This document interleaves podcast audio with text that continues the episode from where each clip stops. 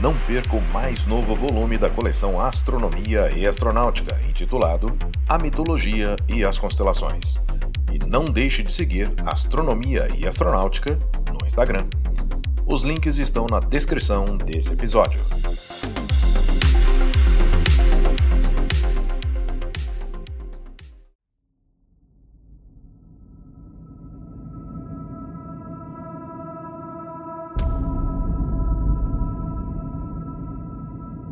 Em 14 de março de 1928, em Nova York, o mais eminente astrônomo dos Estados Unidos foi pedir à família mais rica da América que financiasse a construção do instrumento científico mais caro da história.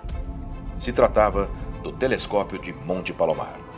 Olá, eu sou Florisberto, apresentador do podcast Astronomia e Astronáutica, e vou levar você nessa viagem.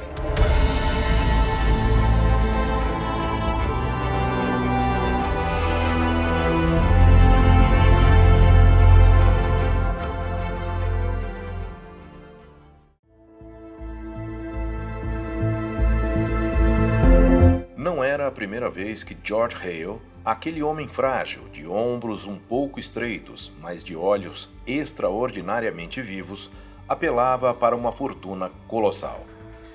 Ele já havia conseguido milhões de dólares de um número impressionante de magnatas da indústria e da finança, na sua maioria homens de negócios muito duros que habitualmente regateavam a menor quantia.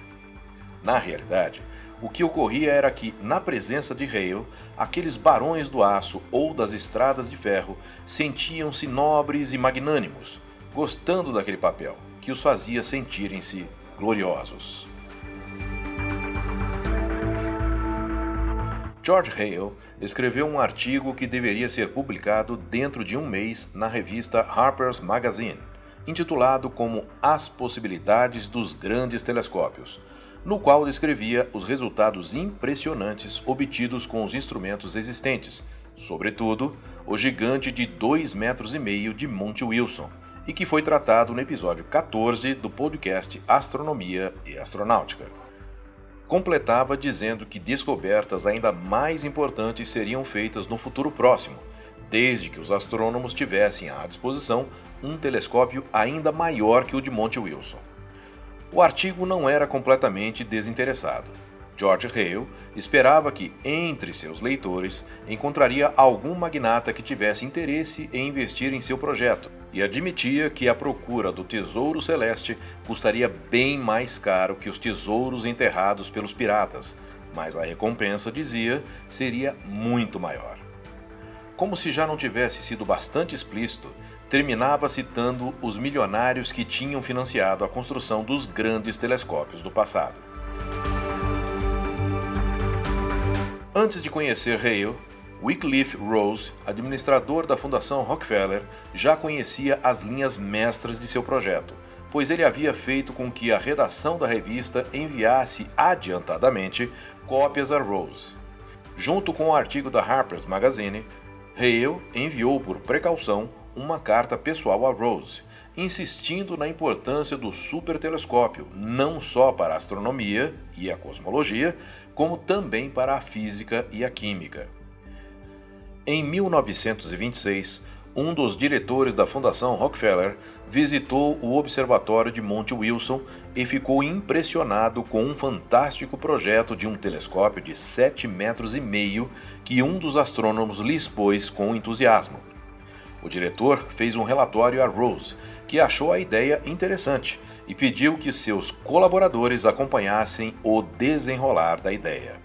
Portanto, os argumentos de Hale caíram nas mãos certas. Porém, ficar fascinado com a ideia e dar milhões de dólares para realizá-lo era outra coisa, principalmente sem saber se ela é tecnicamente viável. Aos 60 anos, Hale considerava esse o mais importante projeto de sua carreira, e ele sentia que todos os olhares da comunidade científica estavam voltados para ele. Por isso, na reunião que teve com Rose, gastou toda a sua eloquência, mas ao mesmo tempo sua integridade de cientista não permitia esconder as dificuldades do projeto, e elas eram colossais. Ninguém jamais construíra um espelho com um diâmetro maior que os dois metros e meio do telescópio de Monte Wilson, que já era um prodígio da técnica. A precisão da curva e o polimento da superfície de um equipamento com as proporções pretendidas apresentava problemas sem precedentes, e o seu movimento devia ser regulado com mais precisão que um cronômetro, em uma época em que os cientistas ainda não tinham computadores para realizar tais tarefas. Além disso, mesmo se ao preço de muitos milhões de dólares e muitos anos de trabalho, a construção de uma tal obra-prima da técnica fosse possível, nada garantia que se pudesse fazer uso dela e que as condições atmosféricas lhe permitissem funcionar normalmente. Após sua exposição, Hale calou-se. Disse tudo o que tinha a dizer. Agora, a sorte do projeto estava nas mãos de Rose. No próximo episódio, veremos qual foi a decisão do diretor da Fundação Rockefeller. Eu sou Floresberto, produzi e apresentei esse podcast Astronomia e Astronáutica. Até a próxima viagem.